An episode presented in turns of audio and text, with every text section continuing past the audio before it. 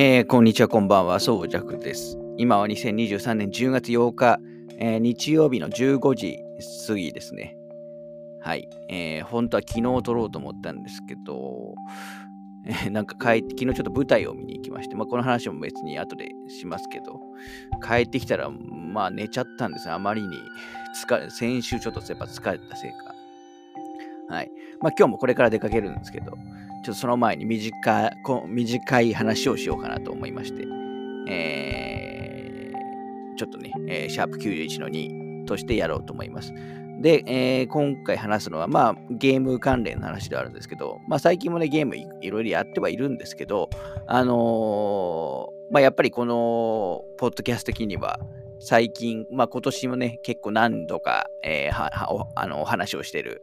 まあ、バイオハザードのね、えっ、ー、と、関連の話は、まあ、ちょっと優先的にした方が、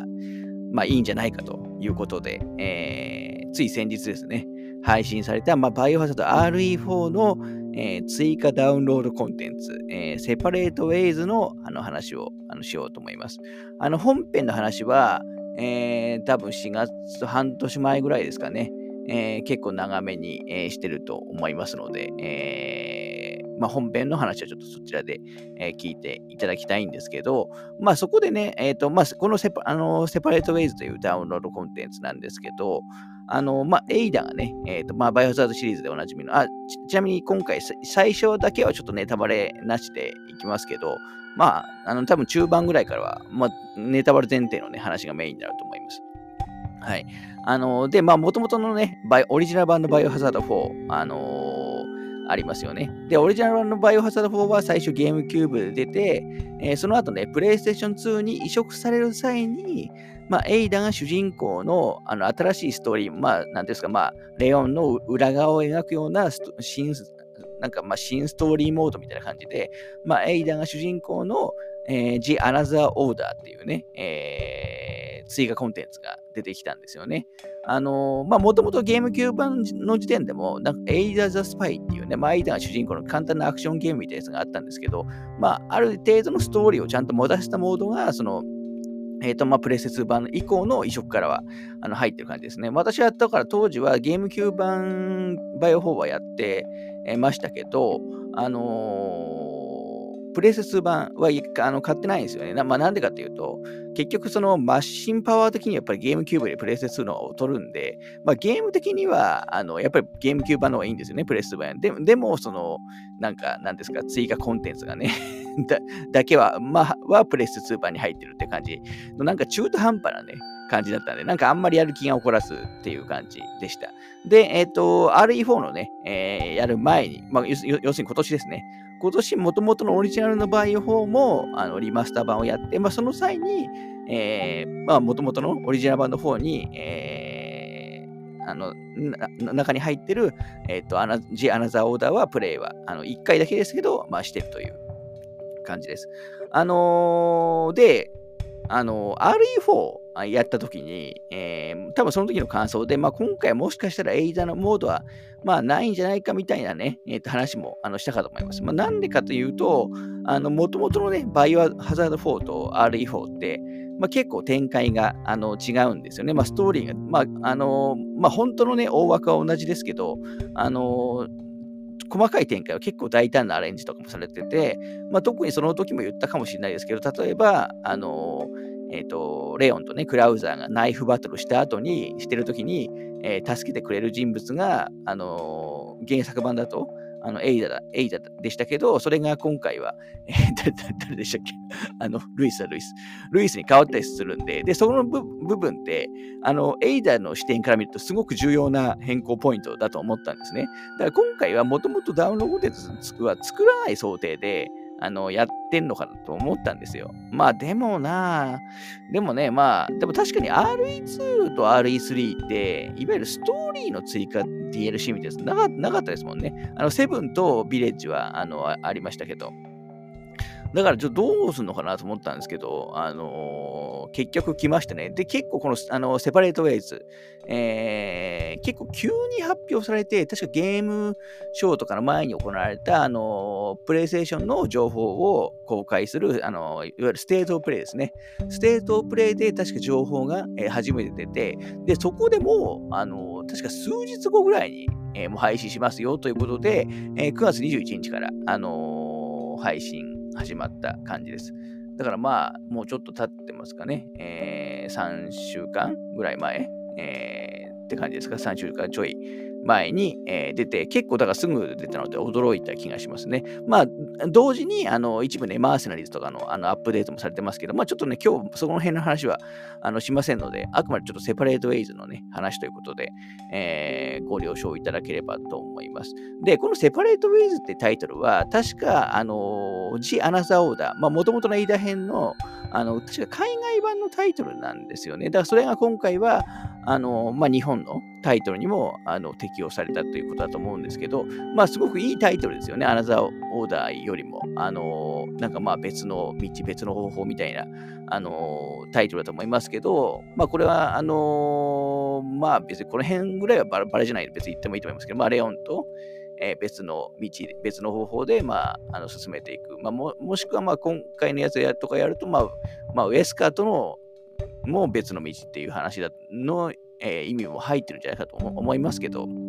まあそういうのをね、いろいろ、えっ、ー、と、なんですか、意味合いも含まれてるタイトルだと思うんで、すごくそこはいいなと,、えー、と思いましたね。で、このあのダウンロードコンテンツ、あの無料じゃなくて、まあ有料のコンテンツになってます。あのー、で、約で、今1000円ですね。まあセールとか今はやってないので。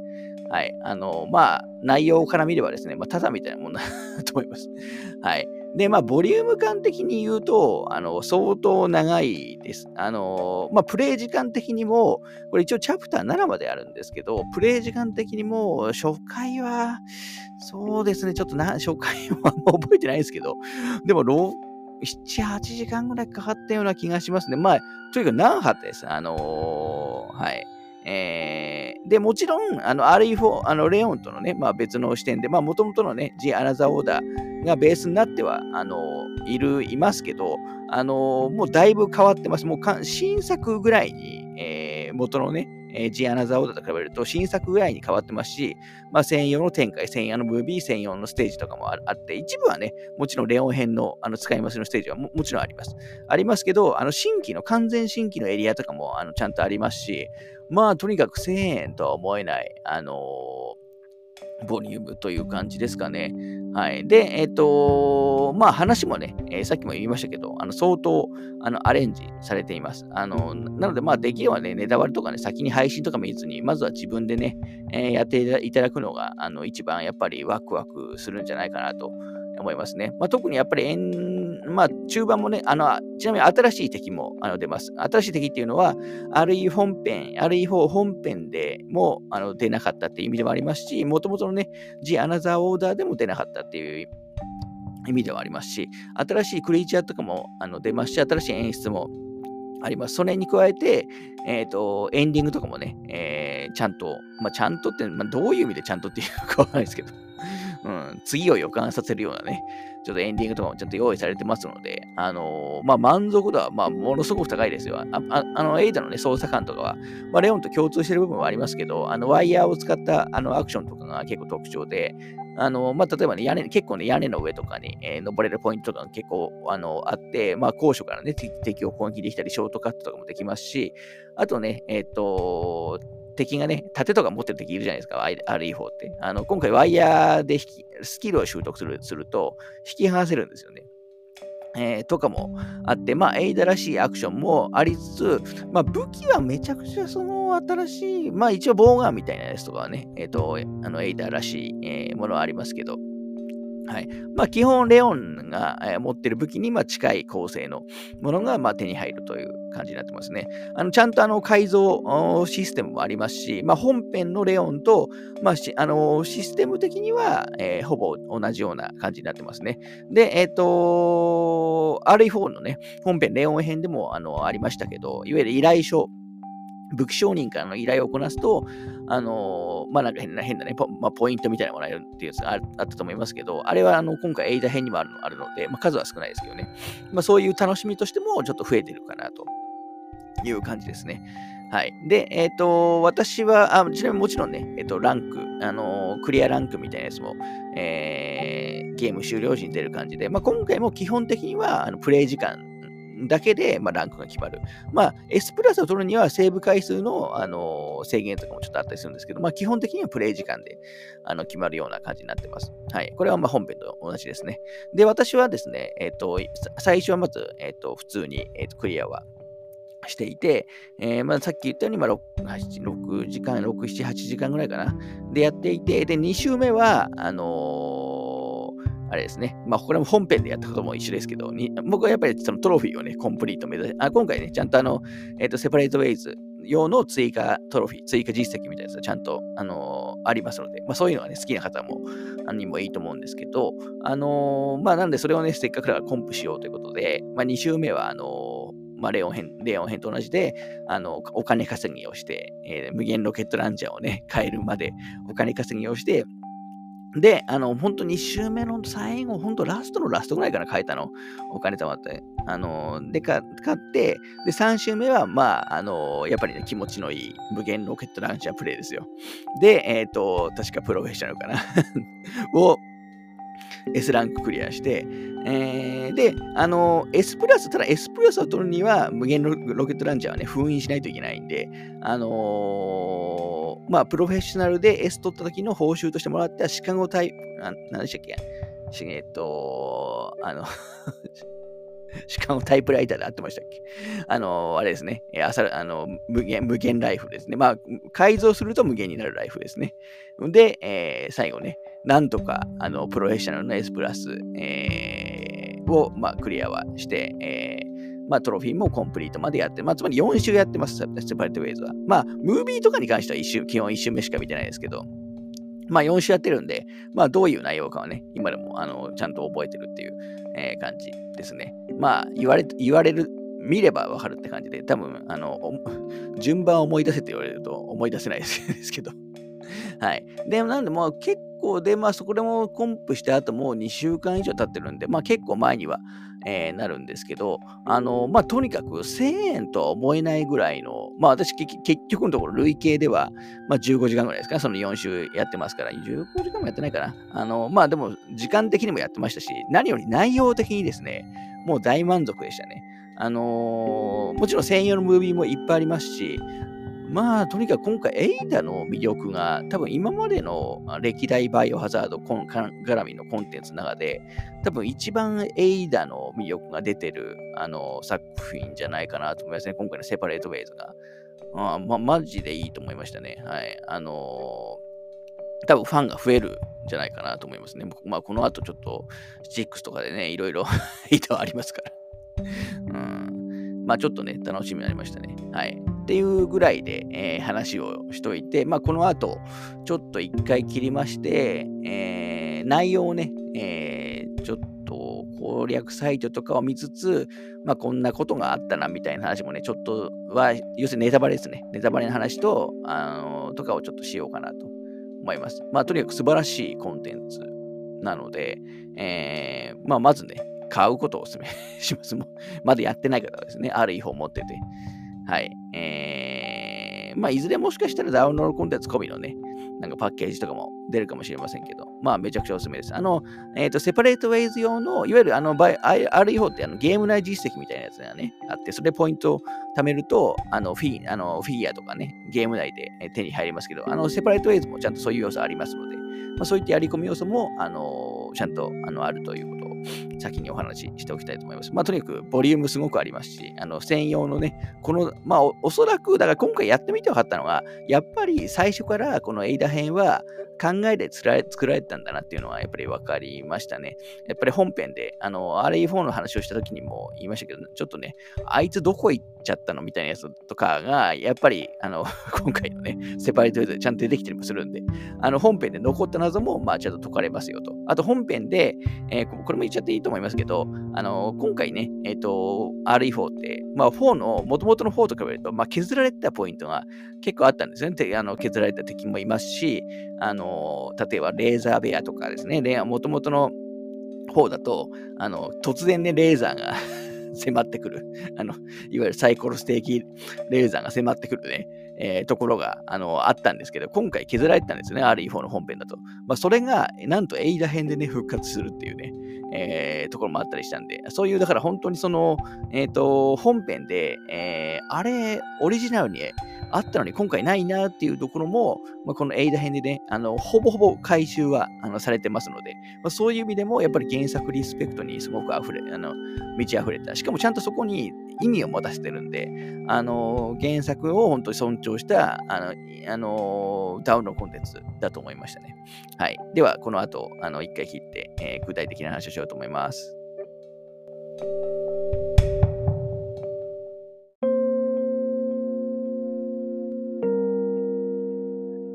はい。では、ここからは、あのネタバレ、えー、前提で、えーい、ろんなね、細かい話をあのしようと思ってますと。ちょっと攻略サイト的なところもね 見ながら、まあ、ちょっと振り返っていきたいなと思うんですけど、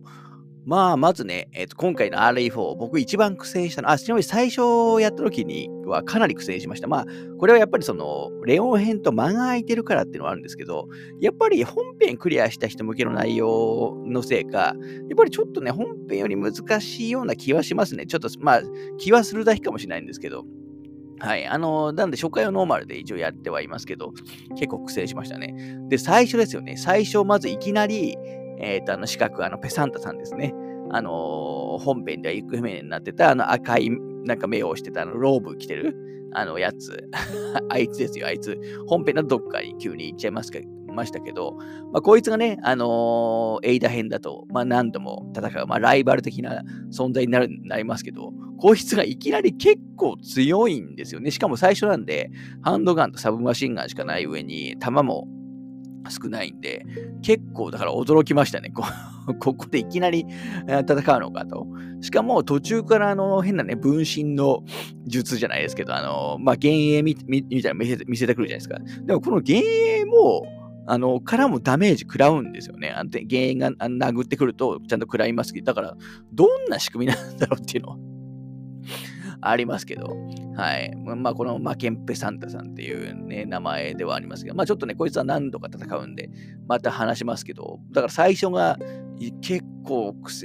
が苦戦したっていう感じですかね。で、その後戦った後は、まあ、レオン編でも出てきた、あの、城ですね、大砲とかいっぱい撃ってくる、来るところの、あの、ところで、えー、から脱出するっていう流れになりますけど、ここもさ、なんかやっぱ最初にしては結構激しいポイントだなと思いましたけど、あの、初回やった時は、あの、結構こう敵多いんですけど、全員ステルスで倒せるんですよね。だから、まあ、ゆっくりやってステルスで、あの、倒して、えっ、ー、と、いった感じですね。まあ、最後の方のね、プロフェッショナルとかの S プラスとかとはもう時間ないんで、あの、ここ、あの、敵無視してガン無視でもいけるんで、あの、まあ、最終的にはガン無視してましたけど、まあ、それだとね、お金も稼げないし、アイテム取れなかったんで、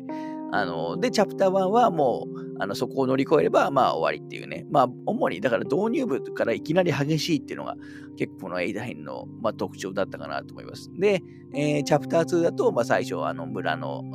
みたいなところを通って、あの、教会目指す目指すわけですけど、まあ、この辺もやっぱ敵多いですよね。あの、変な牛頭みたいなやつのも普通に出ますし、あと、あの、なんだ、謎解きま、な、な、な、なんかあの、印を選択する、あの、レオ編でもあった謎解きもありますよね。で、まあ、順調に行って、えー、まあ、村長、最終的には、まあ、結局村長の家に行くことになるんですけど、その際にも、また、あの、最、一番最初、冒頭で戦った、あの、ペサントさん、えー、まあ、ロープ着た赤い目のヤスと、あの、戦うっていうところで、これは確か村のね、中央部みたいな、広場みたいなところで戦いますけど、やっぱ結構、まあでもまあ、この時はまだね、武器余裕があるんでいいですけど、でもやっぱり、ボスキャラとしては、序盤で戦うような強さじゃないかなとは思いましたけど。まあでも、あのー、そういう意味ではね、なんかやっぱバランス的にも、あのー、まあ良かったといえば良かったですよね。ダウンロードコンテンツとしては。はい。で、チャプター3は、えーなんか最初ルイスの情報を探すってところで、最初村長の家とかに、えー、と行ったりもしますけど、その後廃工場か。廃工場に行って、えー、クロスボウを取ったりしますけど、まあそこであれですね、確かチェーンソーの、あの、男とチェーンソー女がね、確か出てきますよね。うん、僕は基本的には、あの、バイオシリーズは全部倒したい、敵全部倒したい人間なんで、まあ全部 倒しましたけど。うん、まあ倒さなくても OK なんですけどね。はい。で、その後、えー、3層かな。あのー、本編だと、えー、レオンと、その、ルイスが、あのー、籠城戦やってる3層に向かうと、あのまあ、邪魔されて、えあの、巨人のエルヒガンテと戦うという感じでしたよね。結局、エルヒガンテまた行ったのかっていう感じですけど、これ、もともとのアザオダイも確か戦いはしましたよね。この巨人と。ちょっとあんまり記憶にはないんですけど。ただ、レオン編と違って、えっ、ー、と、エイダは屋根に登れるんで、あの、だいぶね、えっ、ー、と、気軽に戦えるというか、しかも家を壊す、あの、まあ、家を壊されますけど、あの、結構余裕はあるんで、ただ落ちちゃうと、あの、いわゆるね、村人の敵、あのガナーとかもいますから大変ですけど、あの、でも、あの余裕を持って倒せたかなとは思います。まあ、ここね、エイム力がすごく重要に なるとこですよね。で、弱点が露出すると、あの、ナイフでね、あの、フックショットでナイフで攻撃結構ね、あの、見応えのあるデモも入るんで、まあ、そこもね、えっ、ー、と、見てほしいなと思いますけど。だからまあ、ここもね、ある意味ボスということで、だから大体やっぱりチャプターごとにボスはいるって感じではありますけど。で、チャプター4で、えー、遅延薬をね、えっ、ー、と、入手するっていうところで、なんか、まあ、ルイスとね、一部確か行動するんですよね。ここも良かったですけど。で、ルイスが途中ね、えっ、ー、と、暴走して、暴走してなんか火の中に飛び込んじゃうみたいなシーンがありましたけど、ここって死ぬんですかね？毎回間に合ったんで、あのー、失敗した時のね、やつを見たことがないんですけど。で、その後、まあ、エイダもね、実は、あの、規制されてるんですよね。確かその最初戦った時かな？まあちょっと2回目の戦いか忘れましたけど、結局あの、えっ、ー、と、そのローブ来た、えっ、ー、と、マケンペサンタさんに、えー、まあなんかの、こうなんかの攻撃なんかで、まあ規制されちゃったんですよね。だからだんだん自分もそれに侵されてくんで、くんで、まあレオンたちも与え、にも与えなきゃいけないっていうところで、まあ遅延薬の原理を、まあそんな都合よくあんのかっていう 話も ありますけど、まあそこはね、バイオなんで置いといて、賃薬の原理を3つ入手するということで、えー、最初、あの、なんか縦打って、あの、取る赤いインクですね。で、その後、あの、なんだ、えー、あれです、あのドリルが迫ってくるやつですよ。あの、プレートを打って、えー、脱出するところですね。あの、あそこもね、あの、カンテナドリルのところですね。あそこもまあまあ、そうなんだろうなっていうね、予感はありましたけど、うん、ここもまあまあ一回も失敗しないけど、やっぱりここはやっぱりドキドキ しますよね。こう確か、あ難易度が上がると場所とかが確か変わってた気がしますね。やりづらくなったような気がします。で、その後はなんかボトルですね、銀のボトルみたいなやつ手に入れて、あのー、それを台座に置くことによって前に進む、前に進んでいる。要するにボトルをちょっと入れ替えたりね、えー、していくことによって前に進むとこありましたけど、ここでもあの結構苦戦ポイントとして、あの鎧着たね、まあ、本編でも出てくる、あのアルマデューラっていうね、敵が、あのー、結構こうちっちゃい部屋でいっぱい出てくるんで、しかもあいつの剣の攻撃って相当食らいますから、あのここもだからプロの やってる時とか、相当大変でしたね。うん、結構まあ難しいポイントの場所かなと思います。まあでもこの辺の謎解きも、あの、まあバイオっぽいというか、えー、最近のね、RE シリーズっぽくて、僕は結構気に入ってるとこかなと思います。で、その後は、本編でも出てくるあの庭園ですね。あの、迷路っぽくなってる庭園に行って、えっ、ー、と、赤い、えー、ジャケオトが持ってる、あの、石板型の鍵を奪うっていうところですけど、まあ、ここもね、えっ、ー、と、赤いジャケオトをすぐ倒しちゃえば、あの、鍵すぐ手に入るんで、まあ、それって進むのもいいんですけど、でも、ここを普通にやってると敵がすごい多いんで、まあ結構実は大変な、えー、ポイントって感じでしたよね。で、その後は、あのー、また、なんですか、えっ、ー、と、城壁みたいなとこ進んでいって、えっ、と、あのなんだ、あの標本室でしたっけ？ここ多分レイダ編のオリジナルの部屋だと思いますけど、標本室で謎解き鍵開けて、あの青い蝶をね、入手するっていう、うん、あの面白いチャプターだったかなと思います。はい。で、チャプター5は、えー、最初、地下、あれか、地下水路とか行くところですよね。あのグレゴリオ水路。これも確かエイダのオリジナルの、えー、場所だと思いますけど、あの、ノビスタドールとかね、えー、でいっぱいいるところですよね。あと、川の、なんか、魚の主とかね。えー、いるところだと思います。で、バブルを回すと水が、あのー、下水道の水が、えー、抜あの抜かれるんで、まあ、そこをね、進んでいく。まあ、汚いところを 進んでいくっていう、あのー、ステージで、えー、よかったですね。で、進むと、あの、ガラドール、あのー、あれですね、鎧着てて、あの背中に弱点がある敵ですね。ガラドールがいるっていうところで、まあ、こいつもきついところですよね。しかもこれ、あの、プロ、プロ以上かな？ハード以上かちょっとわかんないですけど、あになると、2体出てくるんですよ、こいつが同時に。だから、あの、ある意味、個人的にはここ1、1、2を争うぐらいの個人的には難所でしたね。そんなに武器も なかったし。うん。っていうのも覚えてます。で、しかもその後、まあ、今回、ある意味最強の敵でも僕はあると思ってるんですけど、あの、さっき言った、さっき言った、まあ、何度か戦ってきた、あの、ペサン、あの、ローブ来た、あの、ペサンタさんとの、まあ、最終決戦、2連戦になるわけですよね。で、ここは、あのー、まあ、ペサンタさんの話は後で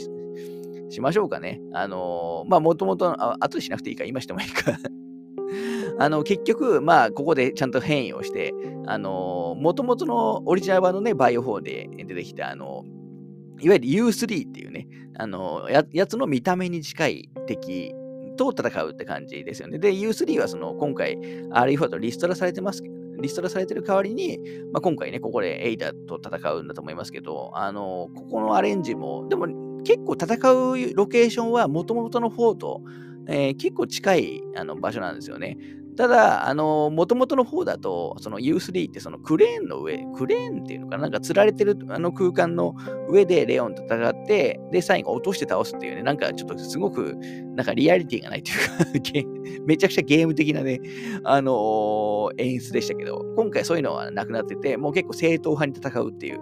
感じになったのが良かったと思いますね。しかも、あのー、めっちゃ強いですよね。あの、で、ようやく、で、僕、多分、まあ、一回、まあ、死んでやり直しはいいやと思ったんですよ。攻撃パターンを見て、やり直しはいいやと思ったんですけど、結構ね、ギリギリで倒してしまった感じですね。うん、で、その後、一回、その一戦目倒すと、今度は、その、ななんていうんですかね、ムカ、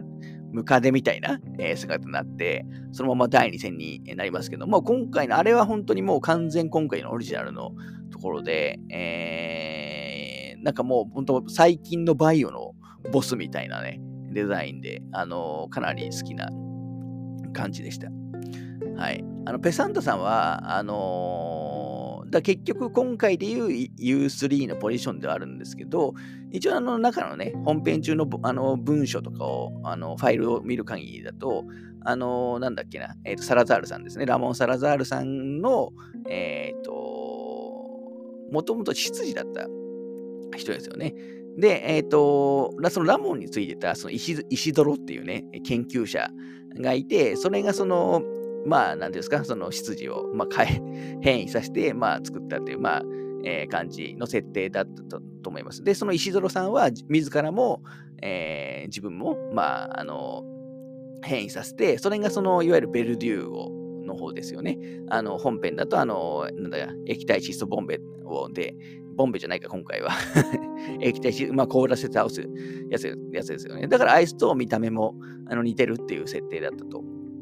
思います。はい。だから、あれがこう、あのー、今回ね、ここで出てきて、しかも新ボスでデザインもすごく良かったんで、だからローブ姿と、その U3 の原作の U3 に似てる姿と、最後の、その、ムカデっぽい形態、なんか未産形態もあって、あの、すごく良かったですね。うん、新しい敵としても。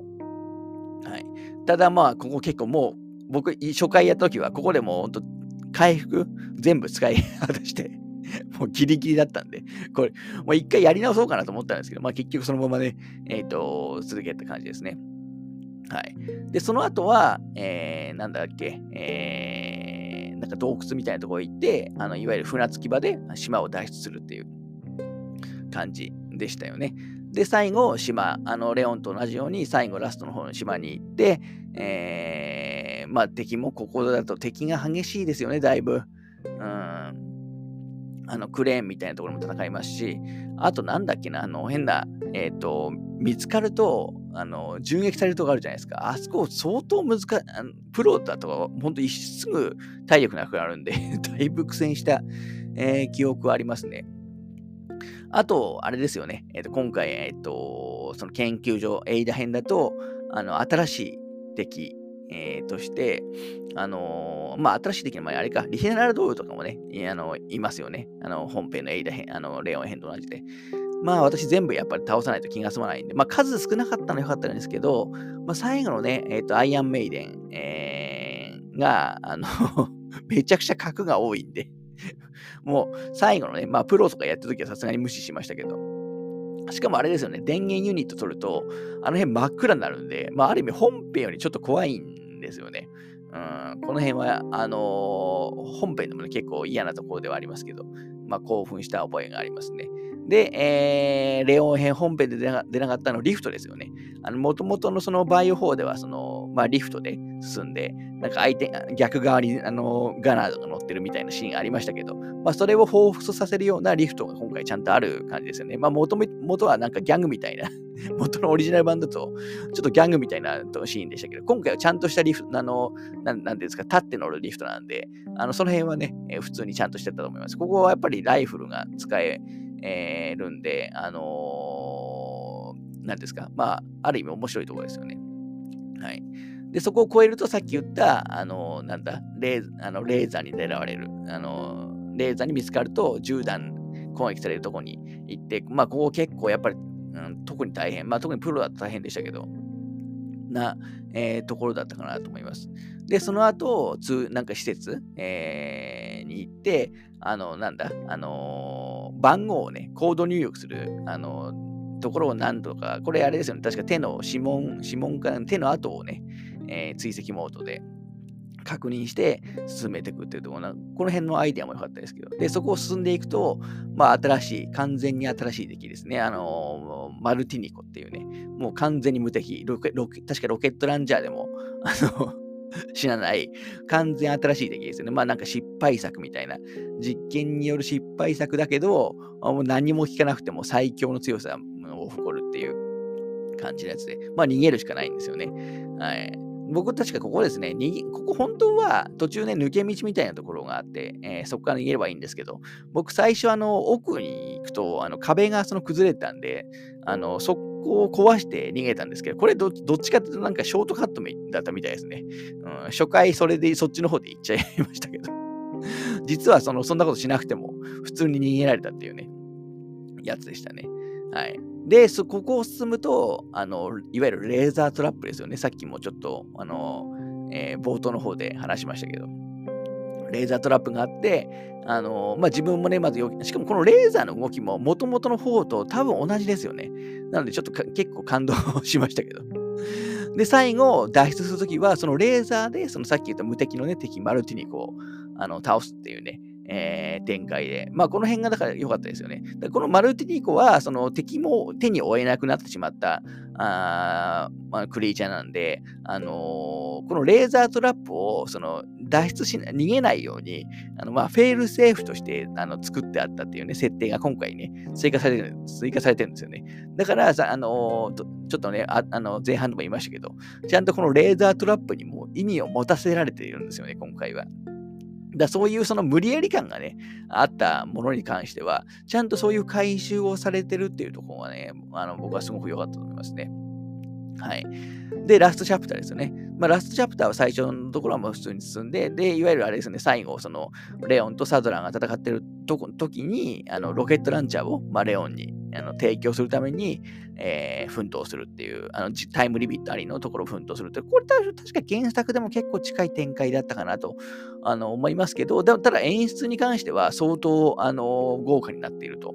あのいう感じでだったと思いますね。最初僕初回はあの間に合わギリギリギリ間に合わなかったんですよね。間に合わなくて知りましたね。まあコンティニューしたらあの時間にね余裕ができたんでクリアできましたけど。はい。だからまあ本当チャプターごとにね、えー、まあボスもいるし、いっぱいいろんな仕掛けもあるし、新しいクリーチャーもいるしっていうところで、まあ本当大ボリューム、あのー、の完全新作だったんじゃないかなと、えー、思いますね。で、新しい敵もちゃんと用意されてますし、あのー、もう僕はもう完璧なダウンロードコンテンツ。あの3000円とかで売ってたとしても別に全然あの買っても僕は後悔しないぐらいの、あの、やつだったなとは思いますね。はい。あとそうですね、えー、ウェスカーの話とかもしましょうか。今回ね、出張ってきますから。ウェスカーってもともとの4、まあ、アナザーオーダーだと、もう本当に無線で、えー、やり取りするぐらいでしたけど、今回ね、セパレートウェイズだと、あのー、エイダのとこ来るんですよね。確か2回ぐらい直接会いに来ましたよね。なんかもともとなんか船みたいなやつで、近くにね、停泊、あんな目指すね、船でよって、何やってんだって思いましたけど。で、途中そのエイダがちゃんとやれよみたいなことをね、にわざわざね、来るんですよね。島とその最後、あ村と孤島みたいなところに。いや、お前がやればいいんじゃないのっていうふうに ちょっと思っちゃいましたけどね。まあ、あの時点、まあ、ウェスカー実際に、ね、助けてくれるシーンもありますけど、うん、あの時点のウェスカーって、えー、もう確かもう強くなってる、あのー、はずですから、うんはい。で、最後、確か今回は、あの、クラウザーの遺体をね、えー、回収してるっていう感じで終わってますよね。で、アンバーを入手してるっていう感じで。ほん確か元の、すみません、記憶の違いだったら申し訳ないですけど、確か元々のアナザーオーダーだと、確かクラウザーとも戦いましたよね。うん、ような気がするんだけどな。だから僕はあそこも打足だと思った。レオン編で、せっかくね、なんか魂の決着みたいなやつをね、まあ、ある意味、えっ、ー、と、師匠みたいなね、存在である、あの、まあ、師匠というか戦友みたいな存在のね、クラクラウザーと決着つけた後に、なんかエイダと戦うんで、ちょっと打足感ありましたけど、今回そこがなくなったのはね、僕は逆に良かったと思います。はい。で、最後、ウェスカーが、えー、ななんだ？なんかちょっともうセリフ忘れちゃったな。なんかね、かっこいい感じであの終わるんですよね。えー、次なんか、なんか次またあるような感じで。だ元の4と比べると、このウェスカーはだいぶあの出番増えてますから、あのー、これ見て思ったのが、これ多分5も RE やるんじゃないかなとも思いましたね。うん、ちょっとやっぱ今回の RE4 に続く展開だと、ちょっと5だと多少、まあ矛盾って方じゃないですけど、ちょっとやっぱりね、印象、ウェスカーの印象変わってますから、まあ僕は5やってほしいですし、まあそれ以前に、あのーあるいベロニカですね。ベロニカは絶対、あの話としてはすごく重要な作品ですから、しかもクリス、クリスがね、やっぱ出ますからね。あの、RE2、RE3、RE4 って出ますけど、この3作品ってクリスが1回も出てないんですよね。RE2 だとレオンとクレアですし、RE3 だとジル、で、RE4 だとレオンになってしまうんで、実はクリスって RE シリーズ1回も出てないんですよ。まあ、なので、そういう意味でも、やっぱりちょっとね、RE ベロニカ次ぜひね、作るカプコンさんには作ってほしいなと思います。まあ、需要僕はあると思うんですけどね。うん、ナンバリングじゃないとはいえ。はい。まあ、今回はね、そのぐらいの話にしておこうかなと思います。本当雑談みたいな感じになっちゃいましたけど、まあ、とにかく大満足ですし、えー、まあ、とにかくエイダめちゃくちゃいいですよねと思いましたね、今回。うん、スクショいっぱい撮りました。はい。ということで、この辺で終わりたいと思います。あ、そういえばね、えっ、ー、と、バイオハザードの CG 映画のね、デスアイランドのえっ、ー、と、ブルーレイ、確か今月末とかだったかな。えっ、ー、と、もう予約してますけど、あのー、発売されますので、まあ、バイオのね、キャラクターのファン、ストーリーのファンは、あのまあ、で、演劇場でね、見られなかった方は、まあ、ぜひという感じですかね。はい。では、この辺で終わろうと思います。